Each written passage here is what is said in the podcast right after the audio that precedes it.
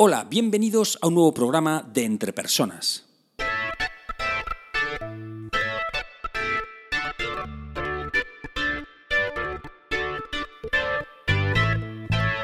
Un podcast donde hablamos sobre todo lo relacionado con el desarrollo de las habilidades y competencias en las organizaciones.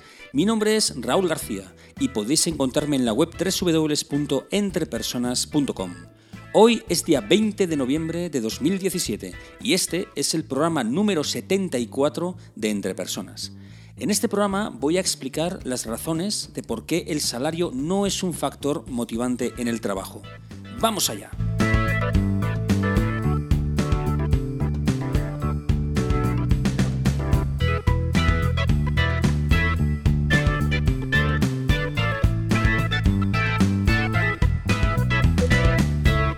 Os preguntaréis por qué hoy Raúl tiene esta voz tan dulce y tan aterciopelada.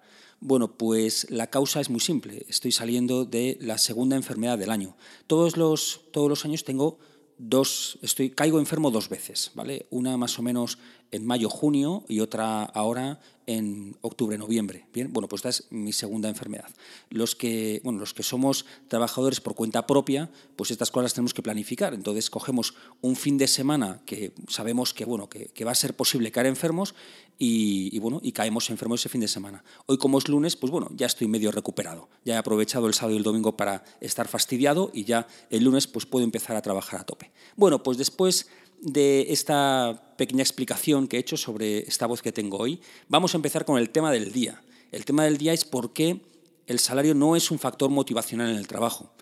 Eh, la semana pasada fue muy intensa a nivel del trabajo. La verdad es que estuve terminando varios programas de desarrollo que estuve realizando, otros los estuve continuando, y uno de estos, uno de estos que estoy realizando actualmente, bueno, pues eh, salió un tema pues, hasta cierto punto ya recurrente, ¿no? Cuando uno habla de gestión de equipos, de comunicación, de gestión de conflictos, de lograr que las personas se responsabilicen de las cosas que tienen que hacer. Bueno, todo ese tipo de cosas que uno trata cuando eh, desarrolla habilidades y competencias en líderes de equipos. Bueno, pues salió el tema del salario, ¿no? Y, la idea común que suele repetirse es aquella que dice, claro, es que si cobrara más, entonces se cobrará más la gente de mi equipo, claro, entonces pues harían mejor su trabajo. Bueno, pues esto yo siempre he creído y sigo manteniendo que es algo falso, porque el salario no es un factor motivante, no es algo que te empuje y que te lleve en el día a día a cumplir con aquello que tienes que realizar. Y en el programa de hoy pues voy a tratar de, de dar los dos argumentos que suelo plantear cuando me comentan cosas de este tipo. El primer argumento empieza por aclarar algunos conceptos fundamentales sobre motivación y aprendizaje. Motivación es aquello que te empuja a actuar de cierta manera en ciertas situaciones. Es el motivo. De ahí precisamente viene la palabra motivación, el motivo. Y las motivaciones, pues eh, las hay de muy diferentes tipos. Depende de cada persona, depende de cada situación. Por ejemplo, ¿por qué una persona se queda en la oficina dos horas más para entregar el informe? Bueno, pues sus motivos o sus motivaciones pueden ser de diferentes tipos.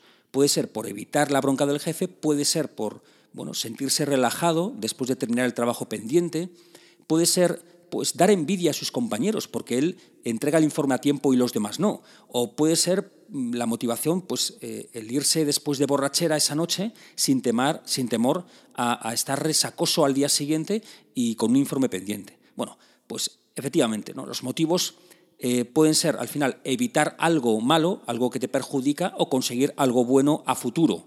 Conseguir algo bueno que ocurrirá en el futuro, ¿vale? No, no algo que en el pasado ha ocurrido bueno. Eh, después explico esto, ¿no? Pero es algo que tú quieres alcanzar en el futuro, algo bueno, y por eso te esfuerzas ahora en hacer lo que tienes que hacer. Bueno, ha habido innumerables experimentos en psicología sobre el refuerzo positivo, es decir, el refuerzo positivo pues es algo bueno, algo beneficioso, algo positivo que tú recibes por hacer un comportamiento, ¿vale? Em, y se ha confirmado que el condicionamiento operante hacia atrás es muy poco eficaz. Bueno, dicho de otra manera, que el obtener la recompensa antes de realizar el comportamiento no motiva ese comportamiento, o lo motiva muy, muy pocas veces, o lo motiva con un periodo de tiempo muy, muy pequeño. ¿vale? Por ejemplo, el intentar que tu hija se coma el brócoli dándole antes un flan no es una buena estrategia para motivar que se lo coma. No lo pruebes. Bien, el flan hay que darlo después para motivar que se coma el brócoli. Vale. El aumentar el salario para que una persona después haga mejor su trabajo no funciona según este principio. O funcionará en un muy corto espacio de tiempo. A ver, sinceramente, ¿cuánto nos dura la alegría de una subida de sueldo? Pues nada. Casi inmediatamente estamos pensando en la siguiente subida de sueldo que necesitamos, evidentemente por nuestro gran trabajo. Así que cuidado con este, con este refuerzo positivo, pero antes del comportamiento, porque no funciona y el salario funciona así. Tú págame más que después yo haré mejor mi trabajo, que no, no nos engañemos, que no funciona. Vamos a por la segunda argumentación. A ver, si el salario fuera motivante, entonces debería haber una conexión entre el comportamiento que queremos motivar y el salario, ¿vale? El comportamiento que queremos motivar, pues mayor atención en el trabajo, mayor calidad en el trabajo, mejor actitud en el trabajo y el salario, bien, que ese sería el elemento motivante.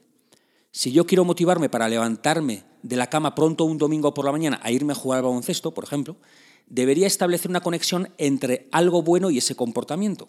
¿Vale? Que yo me levante de la cama y después que ocurra algo bueno. Puede ser, por ejemplo, tener la expectativa de que me lo voy a pasar genial con mis amigos cuando lo baloncesto, o puede ser eh, la expectativa de que, de que voy a jugar un partido fantástico en el que por fin consigo un 100% en tiros de tres. Bueno, o, o puede ser tener la expectativa de que después me voy a ir a tomarme unas cañas con ellos y nos vamos a echar unas risas. Bueno, en fin, que tiene que existir una conexión a futuro, repito, como dije en el primer argumento, ¿vale?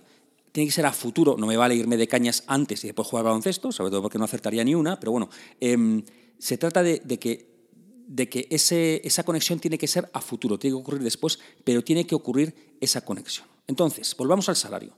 La pregunta es, ¿cuál es la razón por la que cobro un salario fijo al mes? Es decir, lo que trato de hacer es hallar esa conexión. ¿Cuál es la causa por la cual yo cobro el salario? Porque, porque eso es lo que va a estar motivando el salario, ¿no? Pues bien, muchas veces hago esta pregunta en, estos programas de desarrollo que realizo y sale este tema apasionante del salario y la motivación. Y entonces las respuestas típicas, las respuestas habituales que recibo son las siguientes. Primero, cobro porque trabajo bien. Mm, pues no es cierto.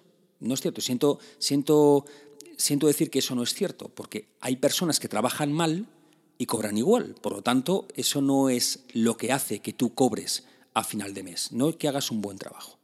Otra respuesta es que cobro porque trabajo. La empresa tiene un contrato conmigo en la que, bueno, por ciertos trabajos que realizo, pues la empresa me paga. Pero va a ser que tampoco, porque hay veces que no cumples esa parte o que alguien no cumple esa parte de, de sus obligaciones y cobra igual. Otra respuesta es porque voy a trabajar. Y eso tampoco es cierto, porque hay personas que no van a trabajar y cobran igual. Es más, hay gente que incluso, pues, casi que no vayan a trabajar, que casi que es mejor, ¿bien? Pero cobran igual.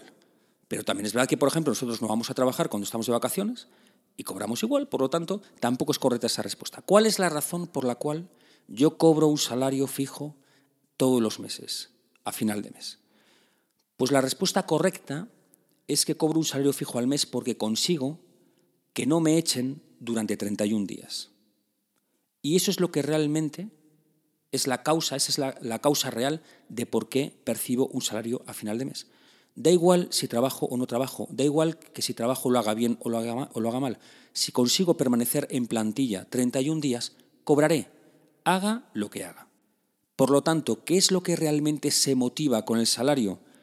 Pues lo que se motiva con el salario es que si quieres cobrar, no hagas cosas que puedan provocar que te echen. Lo curioso es que mm, en muchas empresas para que te echen tienes que armarla muy, muy gorda. Y por lo tanto el salario no motiva ni siquiera para tener cuidado con lo que haces, porque eh, probablemente ni siquiera te echen. Así que como conclusión final, el salario fijo mensual no motiva. No motiva comportamientos de trabajo, no motiva el trabajo bien hecho, no motiva tu actitud en el trabajo, no la motiva, porque está asociado a que seas capaz de mantener tu puesto de trabajo durante 31 días. A ver, la pregunta que a lo mejor está rondando por tu cabeza es, bueno, ¿y qué pasa con el salario variable? Bueno, pues el salario variable depende. No tiene por qué ser motivante tampoco. Pero esto, yo creo que para explicar esto mejor te voy a, mm, bueno, te voy a poner un link en, los enlaces del programa a la charla TED que, hace ya tiempo realizó Daniel Pink, ¿vale? Y que se titulaba La sorprendente ciencia de la motivación, ¿vale? Allí explica pormenorizadamente, bueno, pues qué relación tiene el tema del salario variable, las recompensas variables y el tipo de tarea que realmente se motiva con ese tipo de, salario variable. ¿no? Ya os aviso, os anticipo que mm, precisamente no son el tipo de tareas que solemos hacer actualmente en los trabajos, ¿eh? no suelen ser eso. Pero bueno, mejor que veáis el vídeo porque además es muy interesante, además es bueno, pues tiene ahí unos cuantos chistes eh, simpáticos que seguro que os hacen sonreír y está muy bien. Eh, podéis ir al enlace, también podéis buscar en, YouTube, ponéis la sorprendente ciencia de la motivación, Daniel Pink, TED, TED, ¿vale? Y con eso ya... Daniel Pink se escribe igual, en, español sería Daniel Rosa, ¿vale? Para que Daniel Rosa, pues Daniel Pink, y pues eso. Hoy voy a aprovechar además y te voy a recomendar que hagas un ejercicio práctico que tiene que ver con este programa.